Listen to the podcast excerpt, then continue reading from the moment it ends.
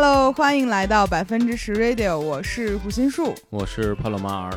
那上周我们又割了，然后割到以至于刚刚这是我第二遍录这个开头，我都不会开头了，怎么回事儿？最近太忙了，还是太忙了。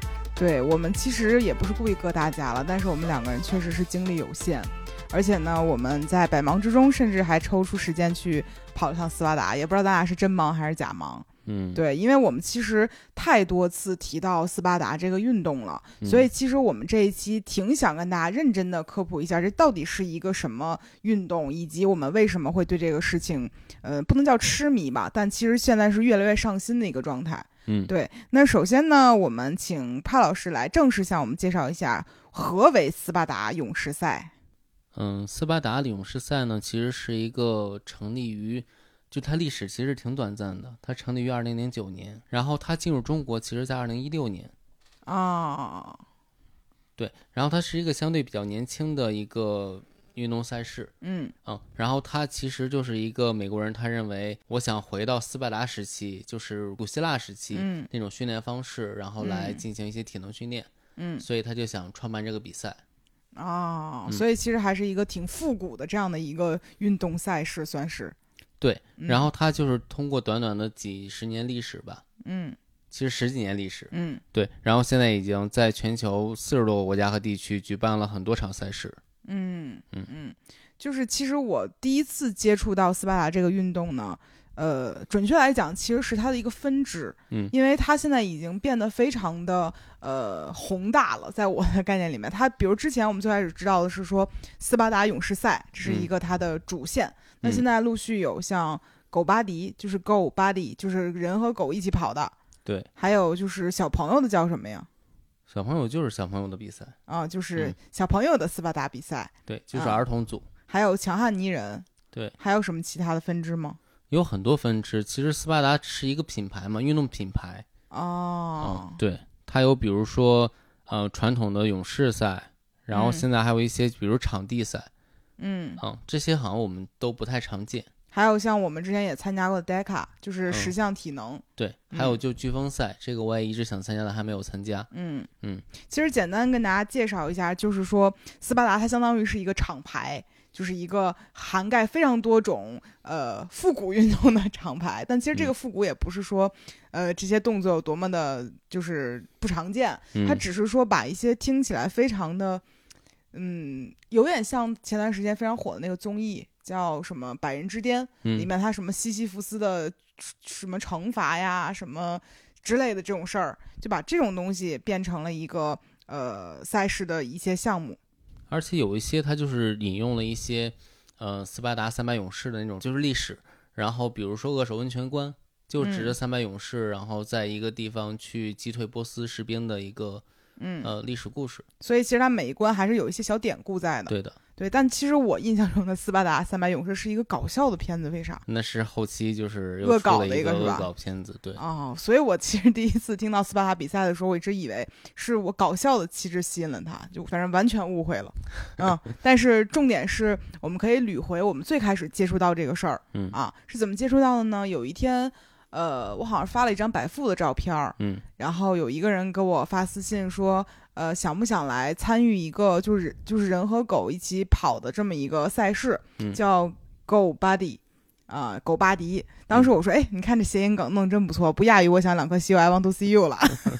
就就是其实只是觉得挺好玩的，嗯而且那个时候是我们刚养狗吧，百富才一岁还是两岁啊？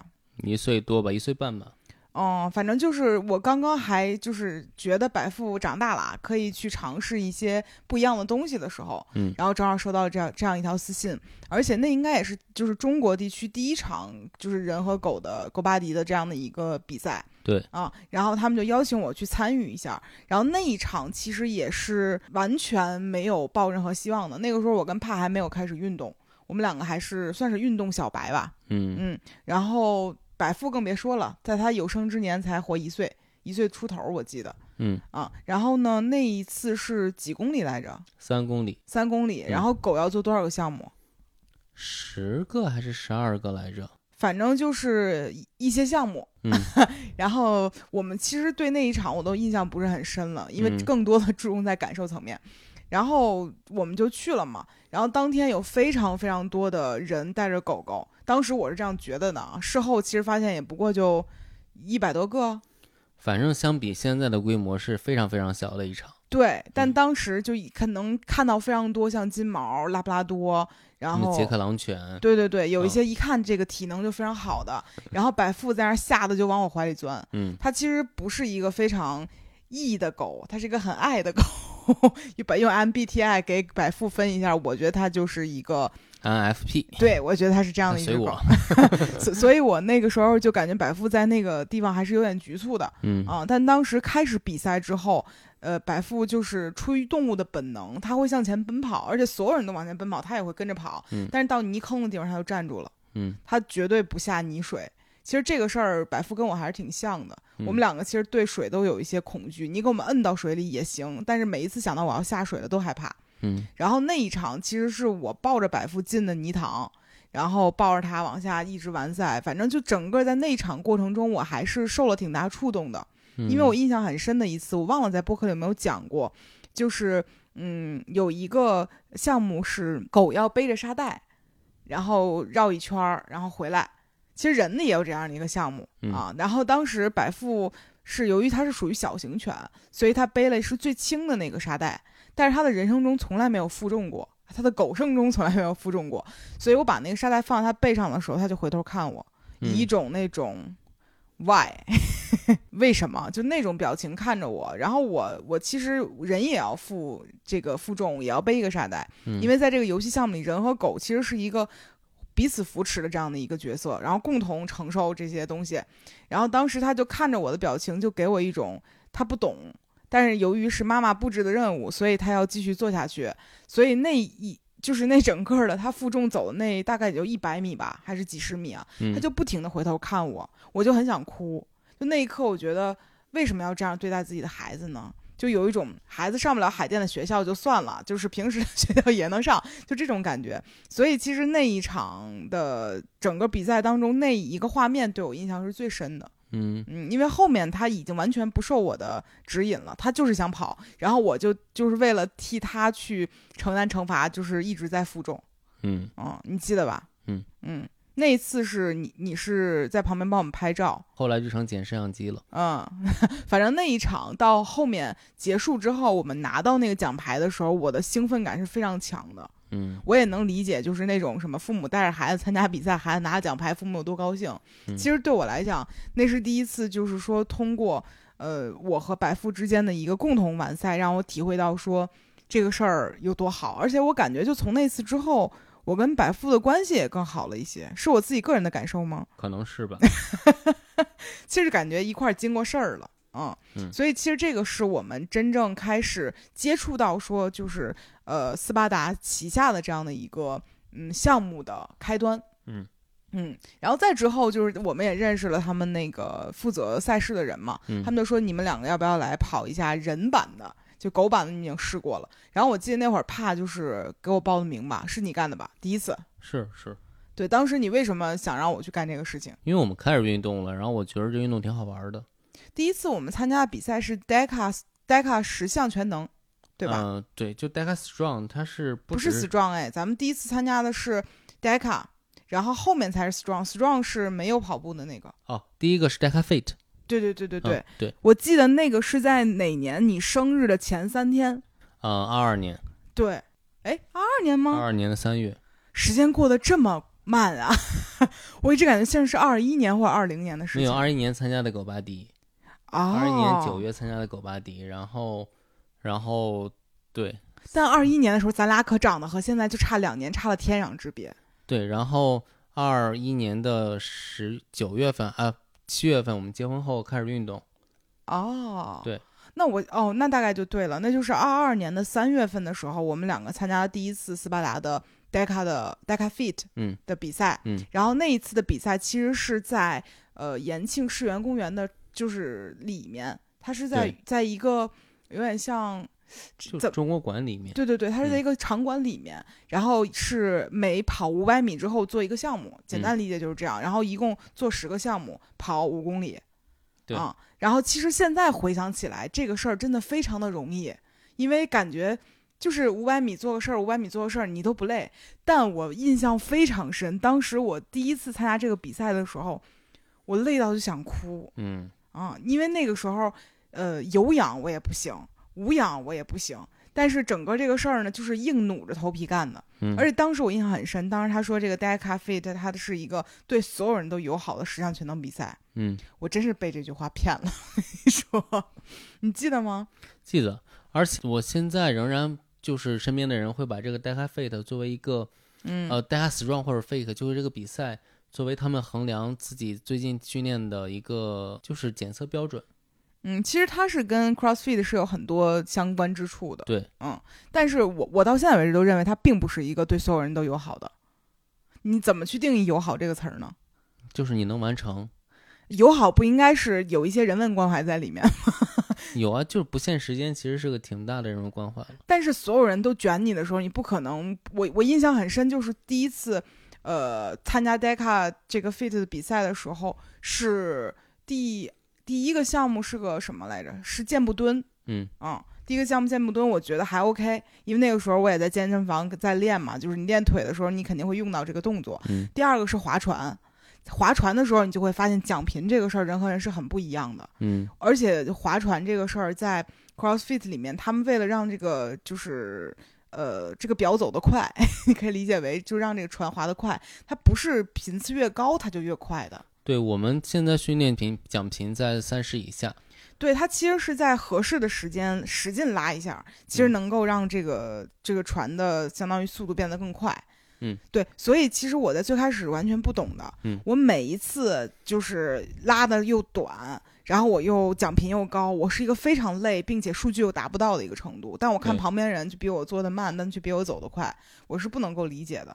我就记得那一次，由于你跑完步五百米之后，紧接着再连着就是划船，它其实有氧接有氧，嗯，我是很崩溃的。但现在我就知道了，其实划船是个在这个训练当中非常适合放松的一个阶段。对，所以嗯在最开始的时候，在我看来，这项运动就是一项致死的折磨，人间的地狱。人 什么，且不说是什么所有人能完成，他就是说这事儿对所有人友好，这个事儿就是个大骗局。嗯嗯，但是我现在回头再看呢，就是这个事儿其实并没有我想象中的那么恐怖，嗯但确实是你没有运动的时候，你对于所有的有这个些运动的规则你都是不了解的。嗯啊、所以其实在我看来，我并不能作为哎，对，还没跟大家说呢，我是二零二二年度斯巴达中国区宣传大使，北京的大使，哦，北京区的，对，不是北京北京市的呀，好像是北京的大使。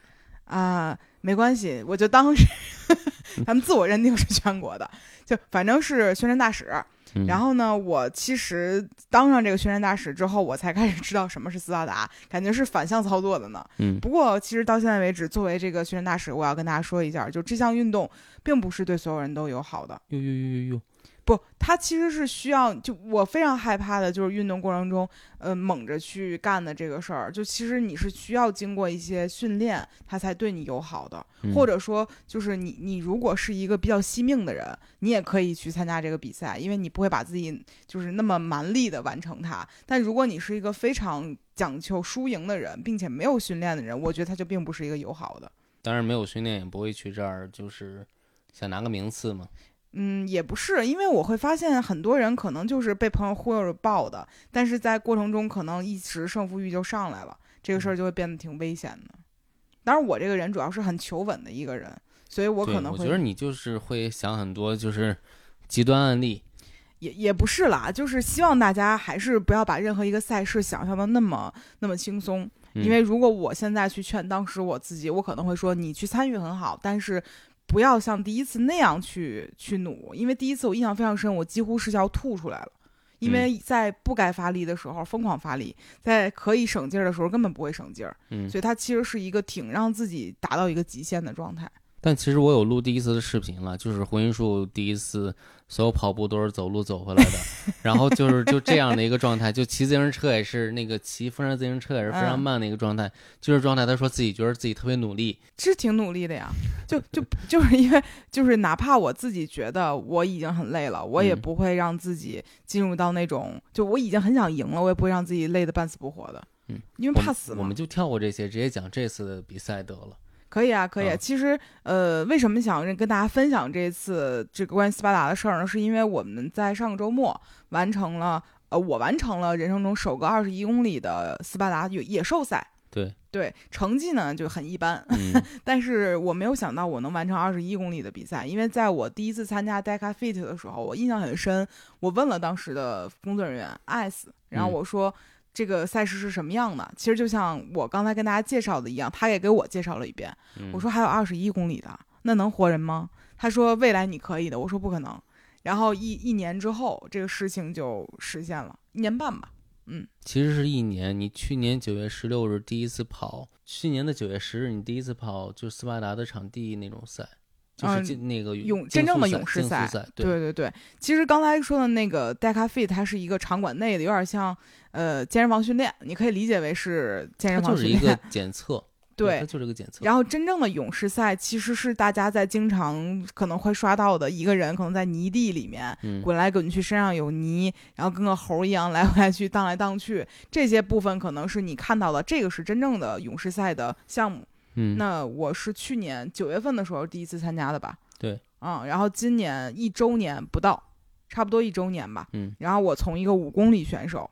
吭哧瘪肚的五公里选手变成了一个游刃有余的二十一公里选手，就这一嗯年，其实变化还是挺大的。是而且我本来不认为自己能够完赛，嗯，因为我是非常了解胡云树的，他这个人就是过度的谨慎，嗯，然后过度的胆小，听我们播客比较久的朋友都知道，胡金叔害怕什么呢？他就没有不害怕的事儿。对，但是他其实已经完成了一个三十公里的越野跑，嗯然后也完成了就是竞速赛和超级赛、冬季赛，他都完成了，嗯，然后他就差这临门一脚给他报个名，其实我我觉得这个事儿让我有很大的一个成长。嗯啊，当然也这个解释我可以跟大家分享的部分。其实一年的时间，人可以在体能上改变非常多。嗯，哪怕这一年当中，我有非常多次是像割播客一样割了我的训练计划，但仍然是可以完成说一个很大的进步的。嗯嗯，从哪里可以体现呢？首先，第一个是呃无氧的部分，就是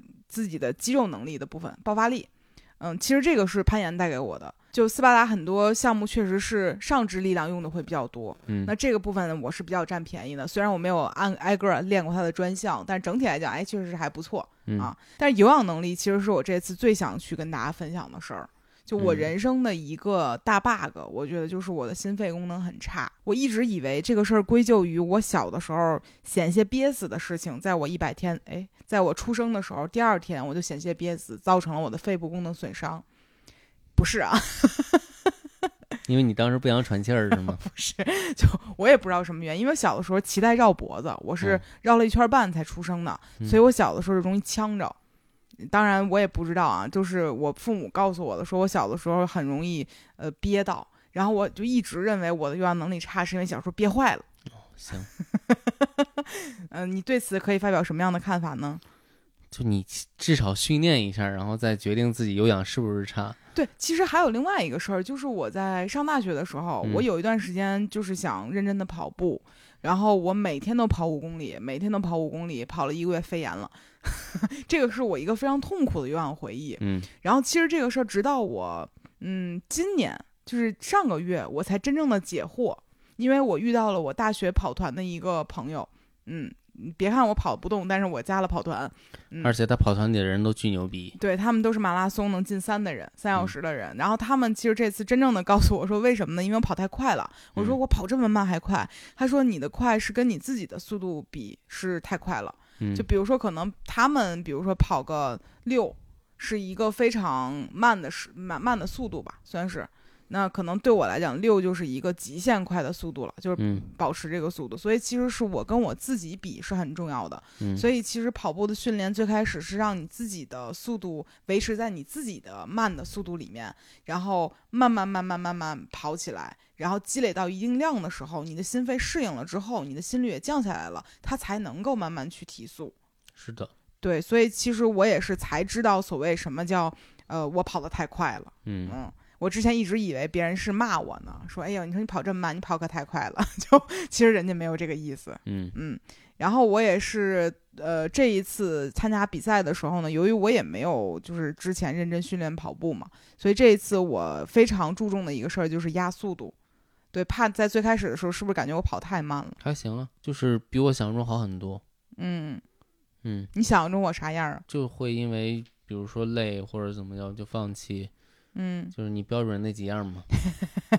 就我我的体质呢是基本上需要到五到十公里以后，我的身体才真正的算是热好身吧。就如果在长距离里面，如果短距离里面，可能我也需要个两三公里这样。嗯啊，我的体质可能就不是那种一上来就可以热启动的人，他就得慢慢启动才可以。嗯啊，所以其实热身对我来讲很重要。然后这一次我就是对自己比较了解了，我发现我也不可能一上来就猛干，所以我最开始的跑步速度非常的慢。我们那会儿基本上是一哎一个小时一分多少多少分钟一公里来十分钟十，分钟一公里，很慢了。但我们一直保持这个速度，非常稳定。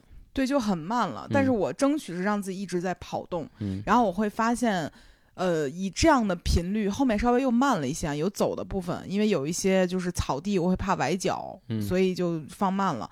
大概是到十六公里还是十七公里的时候，我才觉得哦，有点累了。可之前一点都没有感觉，嗯，这个是我之前从来不敢想象的事情。嗯，反而我是在十十七八公里的时候，甚至都抽筋儿了。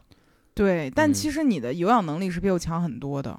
嗯，但你是自己慢慢练的吗？没有，因为 CF 它会包括有氧。嗯，我哦，们每天都会，就是比如说有氧会融在里面。嗯，对。所以其实我能感觉到你在跑步这个事儿上是比我轻松很多的。嗯嗯，但是呃，你的问题是你的感觉你的腿特别容易抽筋儿，而且我这次摸了一下怕抽筋儿的那个腿，哇，好吓人！大家见 胎动，你知道吗？就他的腿肚子怀孩子了，叫小叫什么小腿肚子，嗯，就是很稳定的那种抽动，就很吓人，挺吓人的。然后我发现了这个事儿之后，我第一次意识到说，其实他去包括吃盐丸啊，嗯吃一些就是防止抽筋儿的东西是很重要的。嗯你那抽起来是真抽啊，嗯很难动。嗯，嗯而且我是有些地方发力的时候，可能突然一下，然后它就抽了。嗯，嗯有可能。而且这次下只要一下泥坑，你就会突然受凉，你可能也会有可能抽抽筋儿。但泥坑因为都在前面了，所以其实还好。哦，嗯也是。嗯但说回跑步这个事情啊，我就感觉这一次我的整个有氧过程比我想象中的要轻松多了。啊，嗯也给了我一点点信心，就是我是不是也有可能通过跑步这个事情啊，未来比如跑过人生中首个马拉松之类的这个事儿，嗯我又开始给自己立小旗子了，立 flag。对，其实你这次看完我比赛之后，你有什么想想表达的吗？因为其实这一年的时间是就牵头是由你牵的，嗯，但到最后我已经呃拦不住了，自己 开始按照各种方式开始报一些比赛，嗯包括像之前那个越野跑也是我张罗报的，然后你徒步也是我张罗的。其实后来这个事儿慢慢都是我在牵动着你来做这些事情。嗯那跑包括这次，就是你看到我跑二十一公里之后，你有什么感觉吗？我觉得这是一个对所有人都友好的比赛，就是嗯你在任何状态都可以找到一个你能比赛的一个项目，嗯，然后你能够去完成它。我觉得这个能给你很大的自信心。嗯嗯，然后我觉得回音术就是在在力量上，就好多地方都比我强非常多。嗯，嗯这点我倒是呃接受。嗯，那还有呢？就他是云梯之王，猴呗，大母猴。就我觉得回音术在云梯上是特别有天赋，这是不是童子功来着？是，就是嗯可能和很多人不一样，就是大家不知道小时候在玩什么我给大家讲讲我小时候玩什么。呃，小时候首先我这练说过了，其实说过了，啊、就是云梯，然后倒立立耍棍棍儿，对，哎，这都是咱们小时候基本功、童子功，嗯。但是我小时候完全不知道这些事儿对我长大之后会有帮助，嗯，后来发现哦，果然有。还有我觉得回音术就是非常需要人鼓励，然后他如果没有人鼓励的话，他真的就是啥也不干。你这话说的就不合适了，啥也不干不至于，但是非常容易打退堂鼓，是嗯真的。对我，我觉得可能也有我这种人格吧，就是只要你表扬我，我就特别有动力，然后嗯你只要一放弃我，我就会全盘皆输。好恶心这样讲，但但就很容易劝自己说，哎呀，真累，要不咱歇着吧，我何嗯必呢？大热天的，我对自己这样。从我丈母娘身上遗传下来的，这我知道。对，就是我很容易劝自己，就是躺歇着歇会儿。对对对对。但是我有另外一个自己又会觉得说，我已经站在这儿了，我也嗯想赢。所以其实有的时候两个我打架的时候，我也不一定知道哪个会会战胜自己。嗯，对而且其实这一次参加斯巴达二十一公里这个野兽赛，很好的一个体验是我终于避开了生理期。嗯就以前就是斯巴达比赛，每一次都在月初，然后我的生理期就在月初。嗯这一次他终于调到了月中，然后我生理期还为了他错后几天，我感觉都是故意的啊，但其实还是避开了。所以我也是有史以来第一次跑斯巴达可以下泥坑，嗯，因为之前几次都是没有没有除了第一次狗巴迪，你都没有进水。对，嗯所以其实也算是一个比较可惜的体验了。但嗯这一次终于圆满了。其实对我来讲，我我是回头看发现这个时间居然只过了一年，还是很惊讶的。嗯嗯，因为我会感觉说，嗯，就是虽然说就是人有很多个一年，但是你有时候很难明显的感觉说我一年有多大的变化。因为嗯比如说你去学习或者你去干什么事儿，这些事儿是很难被量化出来的。但是我现在分回头看，说我第一次参加斯巴达比赛的时候，我的精神面貌、我的长相跟现在是太不一样了。你嗯，记得吧？记得。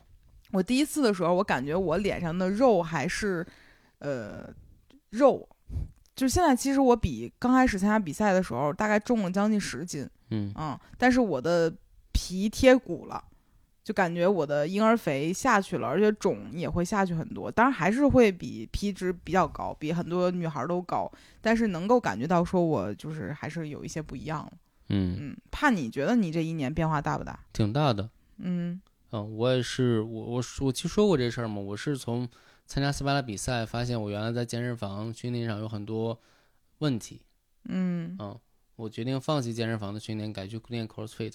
嗯。我觉得这个对我影响其实挺大的。对，那个时候我们其实也也分享过嘛，就之前我们可能是一个呃健美为就是练大，嗯然后练壮，这是我们的选择。后来我们发现灵活度啊、敏捷度啊和你的一些实用能力很重要。嗯嗯，所以其实后面我们也是因为第一次参加完斯巴达之后，发现原来那些可以在天上飞的，然后在灵活的运用自己身体的人是更酷的。嗯当然，我们没有说就是健美的人不酷，而只是嗯我们发现、哦，其实我们追求的事儿好像不是一个强，只有强壮这个事儿。我们希望的是一个灵活的、实用的、敏捷的我们。嗯，这这次我发现非常多就是光膀子男的，然后从健身房出来，就是为了嗯斯巴达拍一些照片。嗯，对我觉得也挺好的。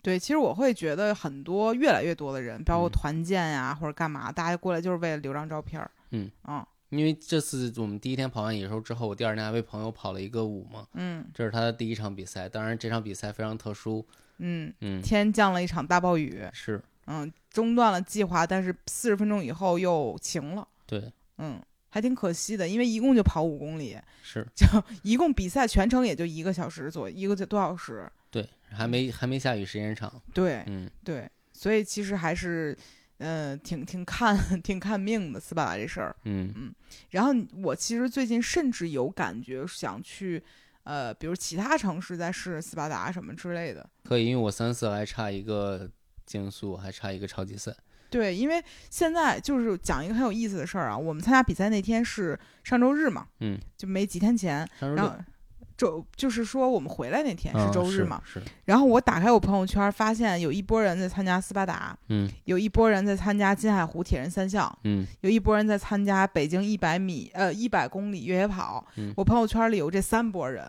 然后我那会儿就觉得我朋友圈里人太卷太健康了。但转念一想，什么呢？就是其他的这两个项目其实都是纯有氧。嗯，算嗯是，对，所以其实对我来讲是一个有一点点不那么友好的项目。嗯其实可能和大家不一样，就是每个人的技术点就是长处不一样嘛。我就是在斯巴达过程中，每次中间做项目都是休息，跑步的时候心率一百七，做项目一百二，就是立刻降下来，是有区别的。嗯所以其实我想了想，可能我近期内如果想要有明显的自我突破的事情，肯定不是靠越野跑啊，或者说是铁人三项这种东西带给我的。因为我的弊端太明显了，但是比如说我稍微练练跑步，可能我斯巴达的成绩飞得非常快，嗯嗯，所以就每一个人可能擅长的部分还是不一样吧。嗯但其实我是万万没有想到，在这个周末，我选择了劳逸结合的方式。斯巴达是这个逸，就这个是完全跟我过去生活是不一样的。啊，嗯你还记得咱第一次参加比赛的时候，我觉得这是一个特别重要的呃辛苦的事情。然后对我们非常的兴师动众，我们把一个跑步很厉害的邱师傅，对把一个朋友对对把他叫去了延庆，然后让他陪我们跑了五公里的比赛。对对对，对然后这个五公里比赛时间还没有我们开车时间长。对，嗯所以其实那个时候就是我把这个事儿看得很很疲惫、很重，对。但是很难想象说一年之后，仅仅一年之后，这事儿就变成了我的一种休息的方式。嗯。对，其实上一期呃上上周吧，因为我们割掉了一期播客嘛，嗯。那一期播客里跟大家说说，呃我们在准备直播这个事儿，小红书首播嘛，然后那个时候跟大家说的就是啊，我们挺挺高兴的这那的。到这两周的过程中，就明显知道什么就是觉得，哦，太累了，嗯 因为主要是别的人可能会有团队帮忙，然后我们也不确定这个事儿目前，呃，能不能那以后的规划是怎么样？对，所以我们。所以我们就说，哦，那就是从头到尾跟一遍吧。嗯我这个人就是有一个习惯，是我希望把每一个流程的事儿都干一遍，嗯才知道这个事儿好不好。嗯所以这一次其实从选品、建联到后面我们拍图、设计，然后包括我们现在准备这些内容啥的，都是我们吭哧吭哧干的。当然也有我们工作室其他同事的协助啊。嗯但是我们基本上每一件事儿都跟下来了，就会觉得哎呀，这事儿真的很累。嗯，但是累其实就是你想赚钱，累不累的都是活该。但是我还是觉得，呃，斯巴达和这比起来，真的就是一场大放松。对，我们在工作很累的一周之后，我们开车去延庆，然后住在了当地的希尔顿，然后这个希尔顿不到六百块钱。所以说嘛，就是郊区的希尔顿才是好希尔顿。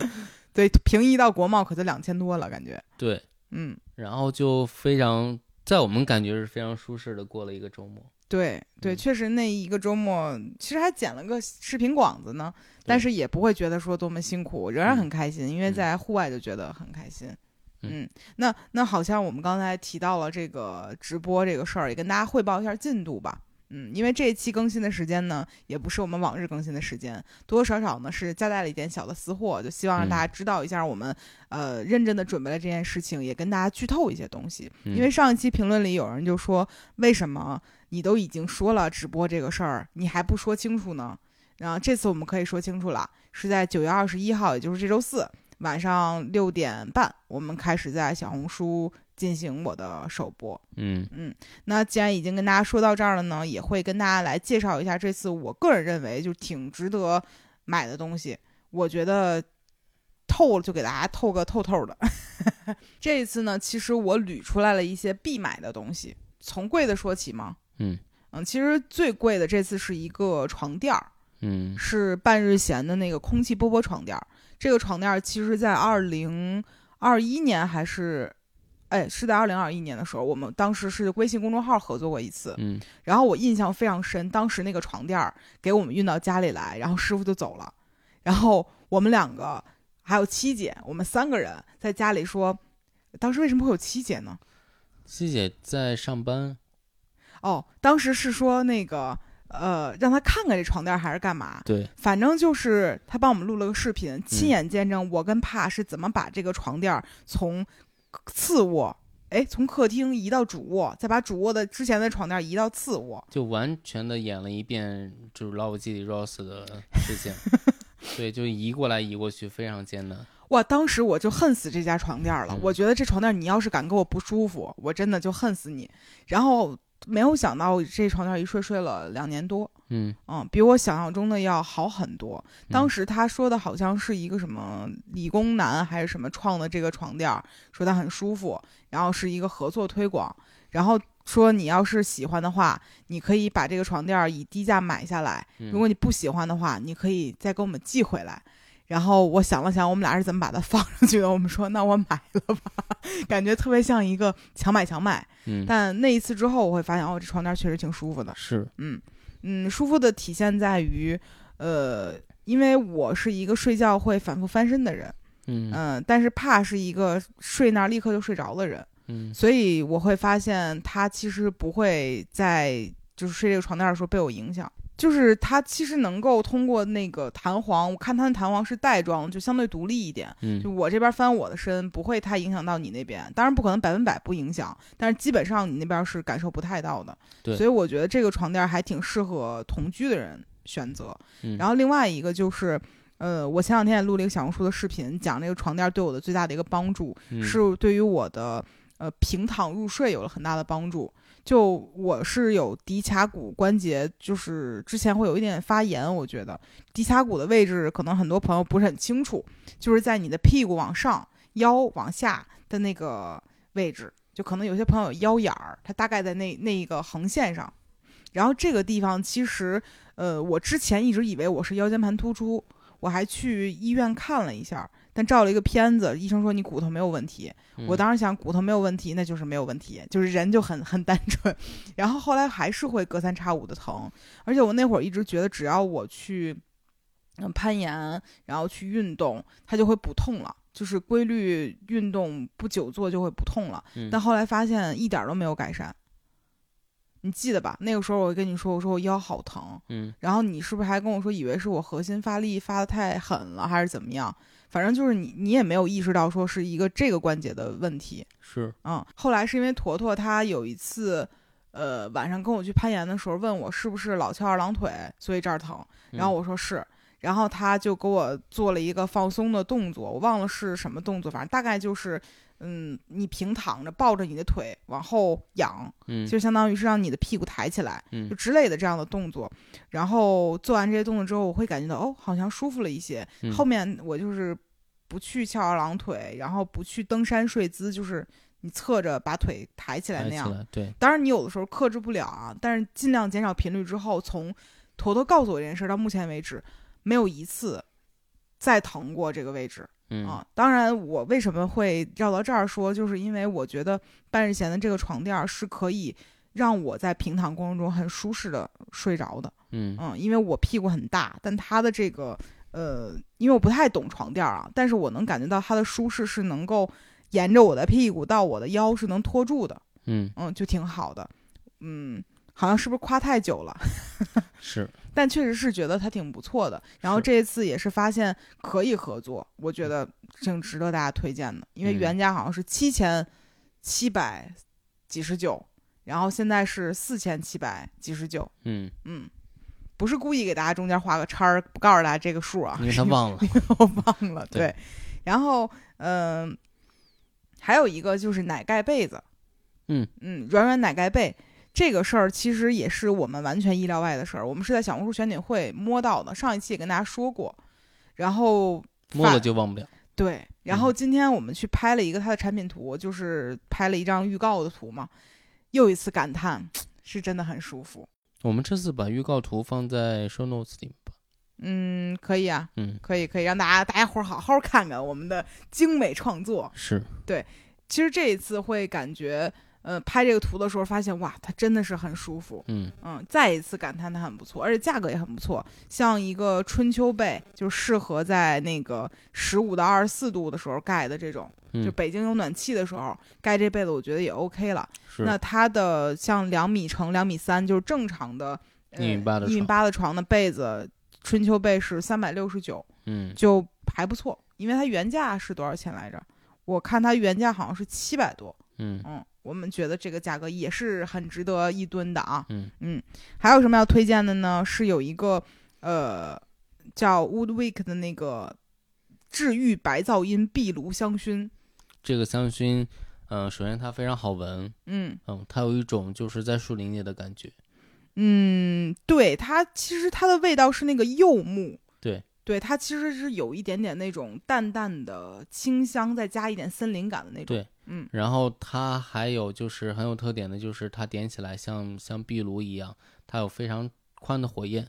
这一款在伊能静直播间卖爆了。嗯但是伊能静老师讲了一个他在曼哈顿四十二层买了一个公寓的故事，嗯，我们讲不了这种，我们只能给大家讲讲。就是我今天拍照片的时候，这这这个香薰放在锅旁边，我那个那个珐琅锅在它面前显得都很小。我觉得啊，这个这个东西叫穷人乐壁炉，就是你根本就买不起壁炉，但是你又想在这个氛围当中装个逼的时候，它就是一个很好的选择。嗯我从来没有见过一个四百多克、四百五十克是多少？快一斤了，嗯快一斤大小的蜡烛，然后那么大份儿摆在你面前，然后它还能像壁炉一样有那种木头噼啪作响的声音，嗯这种东西，然后才卖多少钱？两百多块钱。嗯。啊，然后还又能送人，又能在家里摆着，我觉得就是穷人乐，真的，因为我我印象很深，我去 Zara 里面选蜡烛的时候，嗯，我每次看到说，哎，这个不错，一闻嗯香，一看价格五百多，然后我就放回去了，是，嗯，所以其实我我觉得这个就就还挺好的，我觉得这个大小如果在 Zara 的话，至少八百块钱。嗯，难讲，因为我那天看一个我还觉得不错的那个无火香薰，嗯，我翻开一看，嚯，一千五是吗？一千几来着，反正挺贵的，嗯反正我是觉得这款就很适合装装逼什么的，就是而且它有那个白噪音，你点着那火，不知道它怎么做到的，有那个噼啪噼啪，就是跟壁炉一样的那种声音，嗯，嗯，而且它应该是用通过烛芯来来调整这个的。哦，有嗯道理啊，有道理，有道理，嗯，反正我觉得不错，而且因为它太便宜大碗了，我很推荐给大家，嗯，然后还有一个是帕老师给大家选的，是北鼎的那个珐琅锅，我觉得关注我微博或者小红书的都知道这个锅，就是我老发它。嗯，嗯，万一有人不知道呢。就不知道就去看一下喽。因为其实我们家我不做饭，嗯帕老师是主要做饭的人，嗯，当然也不是每天都做，嗯，但是他经常会展示一些他精心学习的厨艺，但他精心学习的厨艺又比较有局限性。他是一个非常喜欢做肉的人，比如说，嗯，虾呀、海鲜牛肉啊，对对对对对然后鸡腿儿啊，鸡肉啊，就我们家蛋白质大王，你就是，他就喜欢在这个珐琅锅里面完成他的创作。对。嗯但是我我不知道这个东西为什么，因为珐琅锅挺贵的，这样的一个锅卖一千多块钱，一千出头，一千零五十九，直播间买，你买的时候是一千一百多一，千二百多，哦，没有它便宜。你看咱家买的比咱卖的都贵，嗯，但是这东西凭什么卖这么贵呢？就是它同等级别的锅，其他品牌更贵。呃，不是，我是说这种类型的锅凭什么卖这么贵呢？它制作工艺很难，为啥？不就是个锅吗？就锅比如说它不粘，或者说它受热均匀，是非常难做到的。哦，对。那直播间的时候你来讲这个事儿吧，我我觉得知道我我来讲，你讲肯定讲不出来嘛。就这锅你你讲就是死沉死沉的，我讲然后还死贵死贵的，为啥呀？不知道，大家就看看就行了啊。别看它贵还沉，哎，但做饭确实香啊。但确实厨艺这部分我不是很了解，但嗯我觉得大家可以到时候听听帕老师讲，嗯他肯定能给有给到大家一些他的见解吧。嗯嗯，还有什么呀？我看看哦，这次还有那个 Cat Link 的猫砂盆儿，嗯这个事儿之前好像也跟大家推荐过好几次了，就是在那个咱们家的那个，嗯，入住新家的推荐东西也有它，嗯就不多说了。反正就是我认为每一个养猫的人都到了解放双手的时候。还有陈可辛死命推荐的铁锤猫砂也在其中。对，因为就是用了电动猫砂盆的朋友，想必都会发现，呃，就是用普通的猫砂会很臭。对，铁锤猫砂真的好好。啊，它红盒的那个红标的那个、嗯是适合多猫的那种什么除氨的那个猫砂，嗯太牛逼了！就是到现在为止，我觉得泡泡和炸炸的粑粑和便便所有的东西都没有在我们阳台上有任何的异味儿产生，全都嗯归功于铁锤猫砂。因为之前我们试过另外一个牌子的猫砂，真的不行，嗯，但我们就不捧一踩一了，确实是铁锤好。嗯嗯嗯，然后就是衣服吧，因为这次其实我跟之前几个好朋友的，就是他们的店也是有了一些合作，应该大家也都听过，比如 AAD，AAD 是我很高频次推荐过他们家的运动内衣呀、嗯然后这这那那的一些东西。然后这一次因为入秋了嘛，所以其实给大家找了一个那个呃防风的工装冲锋衣，嗯，它有四个很大的兜儿在身上，而且是那种廓形的，就会显得人很很娇小。是，而且我也能穿得进去。嗯，这事儿是重点吗？然后骑摩托车穿它也挺好的。嗯，嗯但它主要就是好看。我们预告图里也放了。嗯，嗯而且真的很有用，就是骑摩托车的时候它风都灌不进去。嗯，嗯其实材质这个事儿，我们可以再做做功课。嗯对，因为我是感觉，呃，以前我不是一个就是什么成分党、材质党之类的，但真的开始走向户外之后，我就会觉得这些事儿是很值得一研究的。是嗯但这个真的不错啊，原价它卖一千三百九十九，直播间咱卖八百九十九，嗯便宜五百块钱呢。嗯，嗯，别看这件衣服它最终还是很贵，但相信我，贵一定有贵的道理。它能穿很久。对。然后是另一个，我觉得需要跟大家解释一下，它很贵但是很好的东西，嗯就是 Autopia 的那个斐波那契的可机洗羊毛 T 恤，嗯是一件长袖的呃羊毛 T 恤。嗯就是在之前我们的我的小红书里面好多次推荐过，就是美绿羊毛的东西。嗯那为什么这个东西好呢？帕来介绍一下。嗯，美队羊毛大家应该我们说过吧？嗯，就是它的好处就是保温，嗯，然后又透气，然后没有异味儿。嗯对，然后这个呢，它把羊毛和其他东西混纺在一起，通过各种科技混纺在一起，然后它把它丢到一个机器里面，这个机器直接就把它从毛线织成一个拥有很多复杂印花和袖子部分和后背部分，它的材怎么讲？它的你看你当不了主播，你撑死了当个主播。我跟你说它说，的 它的那个织法是不一样的。其实就是腋下、后背这些嗯容易出汗的地方，然后他换了一个织法，就让它更透气。对，你看咱这语言组织能力。确实不一样，对，然后这件衣服其实原价是卖七百九十九，到手六百九十九，嗯然后还是挺贵的，对吧？但嗯是，呃，我我之前是对于这种价格，我就说什么衣服卖这么贵？然后我就我这个礼拜不是去跑那个马，就是斯巴达嘛，然后天降大雨那会儿，嗯我穿了是他们家的这个羊毛 T 恤，是扎染那一款，但不重要，就是这款比扎染那款更好。当然他只是为了给我拍视频，所以那天他没有参加项目。对我没有参加项目，嗯天降大雨，我浑身湿透之后，我居然没有觉得冷。嗯嗯，其实北京那个时候下的雨，旁边都有点接近湿温，大家对，都我已经那个开始去来回送，我送了好几趟那个保温毯。毯。对，但是我当时就觉得没有什么体感上的问题，嗯，因为我印象很深，我们之前去听了一个那个 Autopia 的那个新品发布会，嗯然后他那个创始人就说，嗯、这个东西平时你可能感受不到它有多么牛逼，嗯，但是我们可以保证，如果你在遭遇到不幸的情况下，它可以让你多活一个小时，走出去呼救，对，四十五分钟还是一小时，忘了。四十五分钟到一个小时吧。嗯就当你在极端天气下，比如说你掉河里了，然后你爬上来，然后你去呼救，可能它确实能够给你起到一个保命的作用。嗯嗯，这四十多分钟就是挺极限的一个事情。然后我那天能够感受到他为什么敢说这样的话了，是羊毛确实是能够给到人这样的一个帮助。嗯嗯，而且我觉得他的穿着场景真的非常多。嗯，对你来是讲嘛，很多人不是这样觉得的。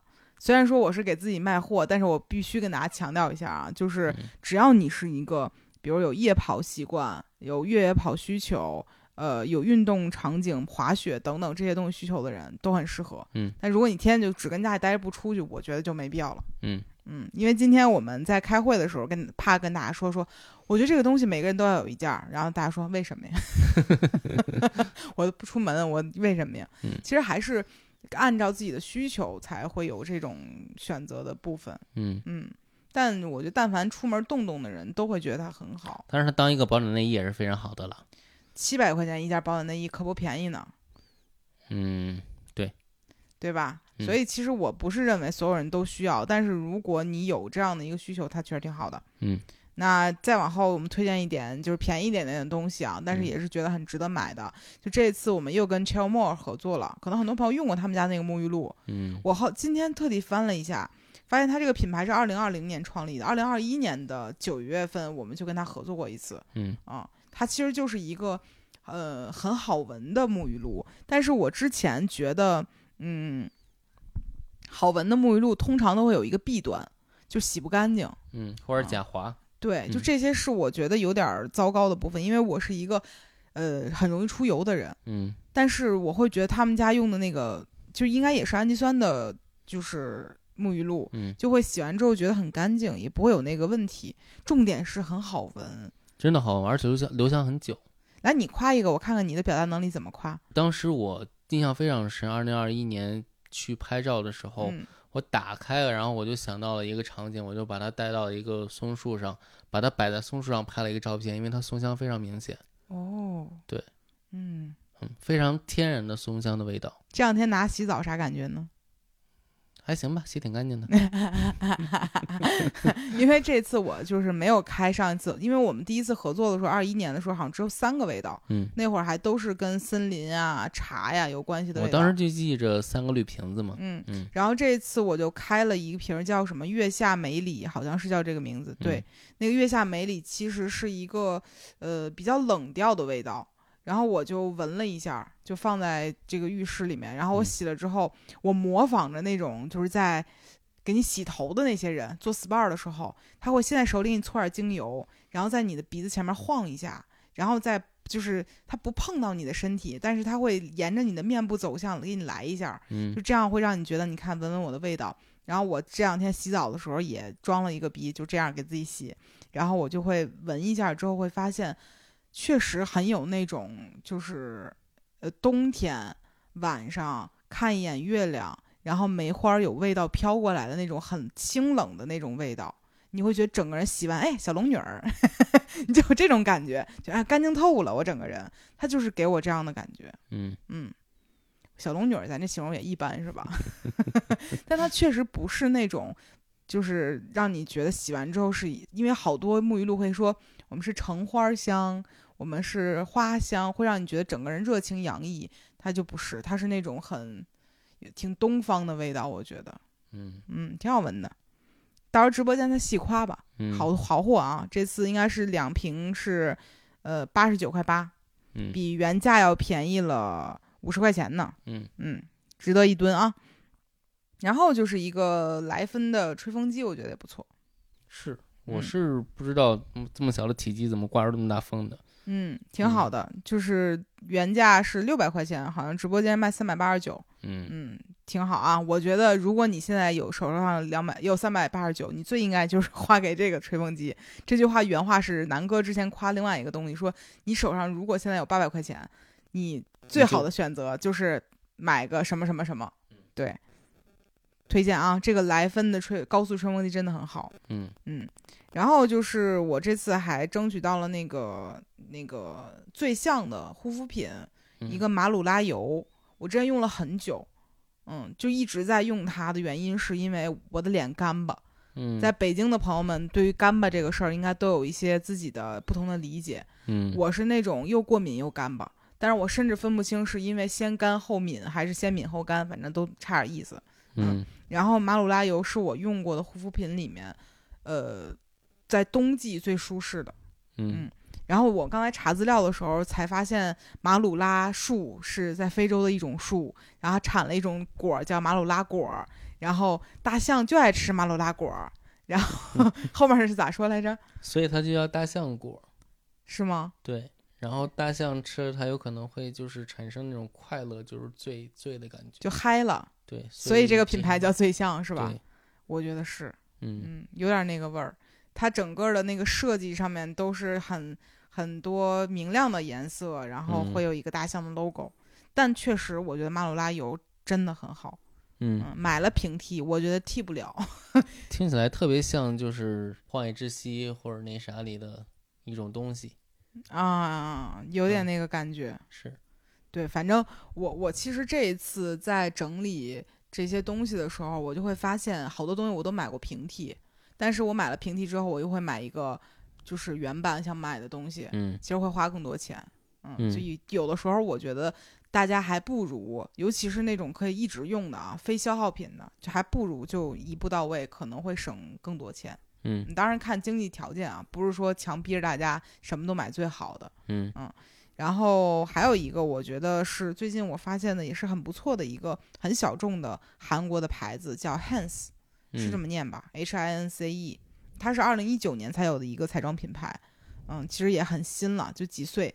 然后他们家的所有的包装都是那种性冷淡风，就是全都是那种那个莫兰迪色系的，对，就一个色儿，就那种算什么色儿呢？裸色的这种包装。啊这也是豆沙色吧？对，然后他们家那个口红就是肉桂奶茶那个色儿，我觉得真的好看绝了。嗯，因为我发现大部分品牌做什么肉桂奶茶都挺骗人的，要不然这个色儿的饱和度就过高，就它会有点粉，它就会显得人脸特别黄；嗯要不然就是你它的颜色会加入一点点霉调，就可能会适合橄榄皮一点，但整个人就会看起来嘴唇发紫。因为我这个人唇色又深，它就会看起来整个人趋向于一种嗯中毒了。刻薄。嗯对，其实这个奶茶色其实很容易就，呃，往深了那个方向去，就往土色去。但是我又不想要那种，我只是想要一种我其实化妆，但你看不出来我化妆了的那种感觉。嗯嗯